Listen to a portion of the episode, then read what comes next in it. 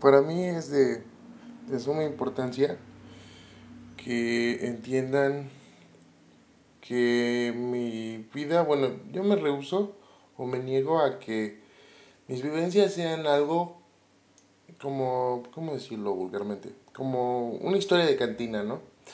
De esas que dicen, ay, este, te fue mal, pero a los dos o tres años o mañana te vas a estar riendo. Yo me niego a que mi vida sea eso, porque sencillamente mi vida no es graciosa, no es tampoco algo bonito, ni tampoco es algo como para agradecer en muchos casos o en muchas circunstancias que me han tocado. Sin embargo, al negarme a que mi vida sea un chiste o algo para que la gente se ría o pueda verlo y decir, ay, mira qué bonito. Eh, sí, uno tiene que decidir qué hacer con, con eso, ¿no? Y en mi caso es, pues, que esto, eso trascienda dentro de lo que cabe, porque lo que sí es gracioso es que eh, la vida, pues, por más que hagamos, no vale nada, o sea, somos polvo y en polvo nos convertiremos, ¿no? Como dicen por ahí, pero también es verdad que, ¿cómo decirlo? Hay un viejo dicho que dice que lo que hacemos en la vida resuena en la eternidad o hace eco en la eternidad. Entonces, pues bueno, por eso, antes de hablar de mi primer libro y cómo lo empecé a hacer, porque tienen que, es necesario que vean, si yo estoy diciendo que no algo es porque lo voy a llevar por otro sendero, ¿sí? Así que, eh, al entender que lo que uno hace va hacia un rumbo distinto que no sea el, digamos, el comercial, eh, uno decide, en mi caso es eh, que la basura que me han arrojado, lo malo que me ha tocado, lo, lo amargo que me ha tocado beber de la copa de la vida, ¿no? Vaya hacia una dirección en la cual uno pueda, literalmente pueda hacer con toda esa basura que me ha tocado vivir o que me han arrojado a través de insultos. Miren, he sido despreciado, he recibido abuso tanto físico como verbal. Y más allá de decir, ay no, ¿por qué me tocó a mí? Sí creo que, que eso no, no debe de, de convertirme en el, en el monstruo que... Literalmente, si yo vi en monstruosidad de mis maestros o asquerosidad o dije, no, qué asco, no quiero ser como ese tipo, ese sujeto, eh, pues sí se debe de, por así decirlo, ¿cómo decirlo? De convertirse en precisamente todo lo contrario, lo que a mí me da asco. Sí, entonces, bueno, este libro, esta idea surgió, bueno, pues también surgió de una manera no agradable porque, pues, bueno, primero un maestro que estimo mucho sí me dijo, hijo, pues tú te puedes, precisamente me dijo esto que estoy mencionando, ¿no? Tú puedes hacer con la basura que has recibido algo, algo digno, algo algo que la gente quiera, quiera leer, pero no porque, ay, miren cuánto dinero estoy ganando, sino por lo mismo de tus valores que trascienda todo eso que tú has sufrido, que, que se convierte en algo digno de ser contado en futuras generaciones, ¿de acuerdo? Y me dijo, ¿por qué no? Mira, si nos vamos más allá, si hacemos como un sueño, digamos, un tanto loco, utópico, pues podrías ganar un Pulitzer, podrías ganar un Nobel, ¿no? Pero eso es, este, eso tampoco depende de ti entonces, bueno, esa idea estuvo, estuvo ahí. Estuvo ahí de buena manera y pasó la secundaria, llegó a la prepa y entonces, como ustedes sabrán, yo no puedo escribir a mano. Tengo una vista débil, la verdad. Entonces, pues, lo que yo pensaba o pensé fue que era una locura que alguien que apenas si podía escribir irónicamente esté soñando con ser escritor y con compartir lo que siente y sueña y vive y ya y me ha tocado con el mundo, ¿no? Entonces, eh, pues yo no lo yo no lo contemplé o decía, ¿qué voy a contar que sea digno, no? Puras amarguras o puras cosas desagradables. Pero luego te enteras o cuando fui creciendo te enteras que hay señores que se llaman los existencialistas, ¿no? Y que hacen obras sobre el disgusto humano, pero no es algo algo, ah, sí, yo del mundo ya, sino que es algo que realmente te hace reflexionar, entonces sí es bueno sí se pueden contar amarguras, ¿no? Pero bueno, este, la preparatoria, pues me decían, ¿por qué no escribes? ¿Por qué no esto? Pero estos señores, a diferencia del profesor que acabo de mencionar, solo lo hacían por joder, porque ellos querían una calificación, ¿no? O sea, solamente por eso. Entonces, pues tampoco les tomaba en serio ni me tomaba en serio la posibilidad de, de escribir. Eh, entonces, pues llegué a la universidad venía arrastrando muchas insatisfacciones con la manera en que se me condu no, no con los contenidos como tales, porque esos este, están bien, pero sí con la manera en que tanto se me enseñaba a mí, a los demás y hacia donde yo quería que fuera, ¿no? Entonces, por aburrimiento de que dije, yo no debería de estar viendo estas cosas, ¿no? Porque bueno, estudié psicología y algo que me dejó insatisfecho, y no fue de la carrera, porque mucha gente dice, ah, te, no te habrás equivocado de carrera, y no, no es cierto, no es eso. Y ahorita voy a decir por qué. Eh, los contenidos que se nos enseñan se nos hacen para, para generar obreros, ¿no? Segunda, para mantener al ser humano encadenado en que no conozca su potencial, que solo conozca el potencial económico, que solo conozca el potencial de dominación, lo despreciable que uno puede llegar a ser y que solo viva como un sísifo atado a, a querer ganar dinero, ¿no? Siempre, o a querer sacarle provecho de los demás. Entonces, pues, cuando yo me di cuenta de eso, me, me, dio mucho asco, ¿no?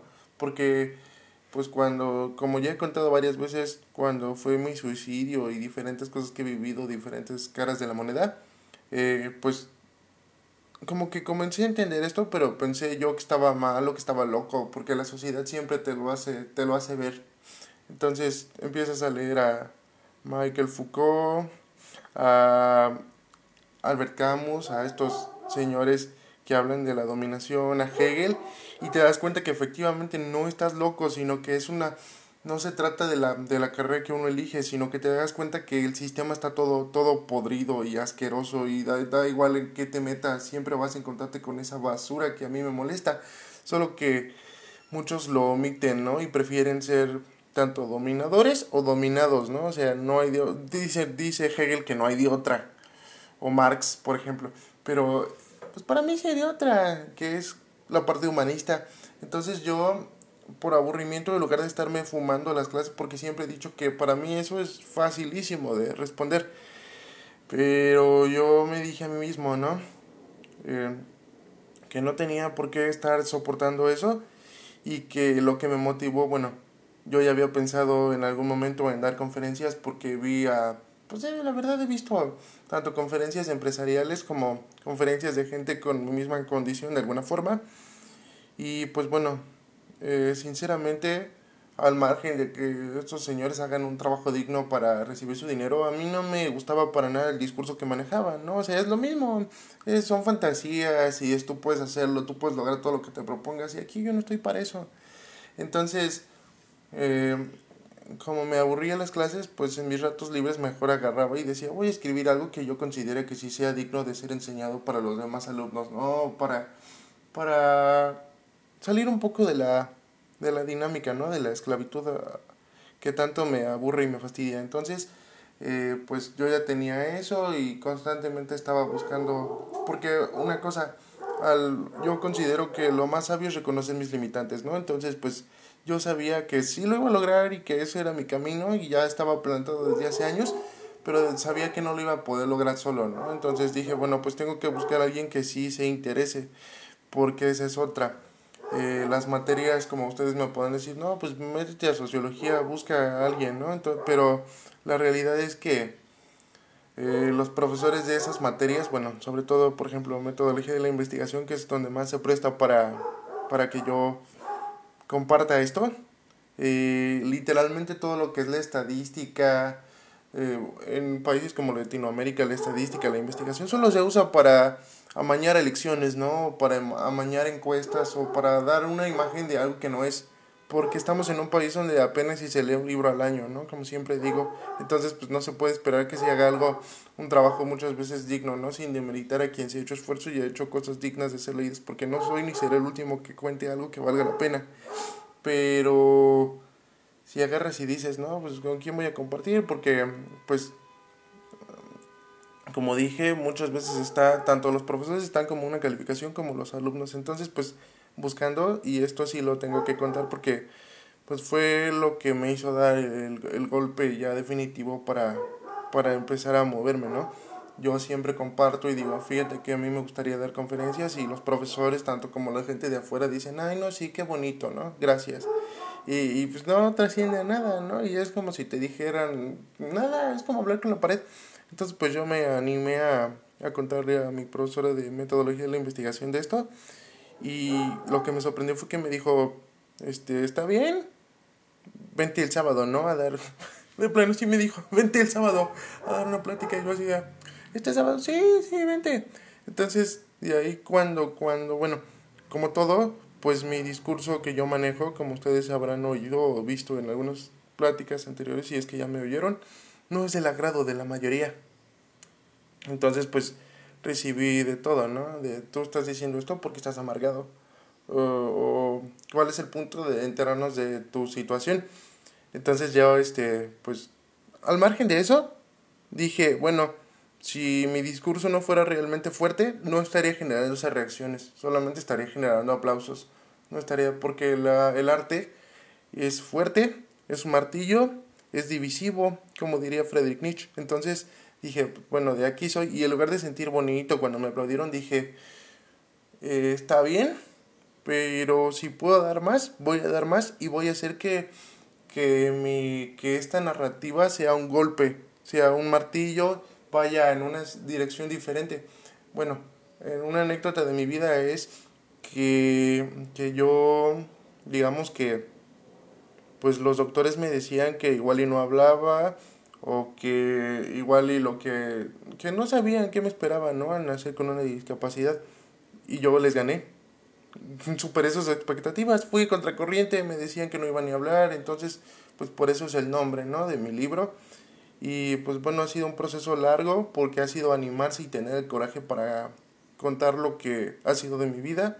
Pero más que con, bueno, al hacer el protocolo, llegamos ambos a la conclusión, yo y mi profesora, de que, de que desgraciadamente los libros para una discapacidad solamente es por el morbo o por la lástima y que cuando los leen y dicen, mira qué ejemplar, eh, solamente están diciendo... Eh, me llama la atención que esté, esté en una situación de víctima y que solamente estoy viendo lo que él hace por conmiseración y entonces lo terminan de leer y pues vuelve, se vuelve mm, acumula polvo, ¿no? No tiene nada de valor y yo quiero que quiero que lo que hago o que lo que escribo de aquí en adelante sea algo que permita que las personas encuentren su camino, ¿no? Así como yo lo encontré.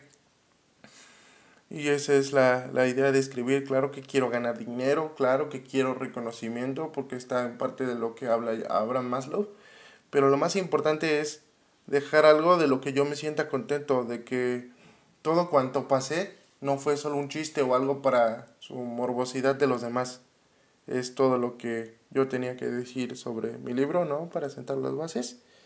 Y ya terminé.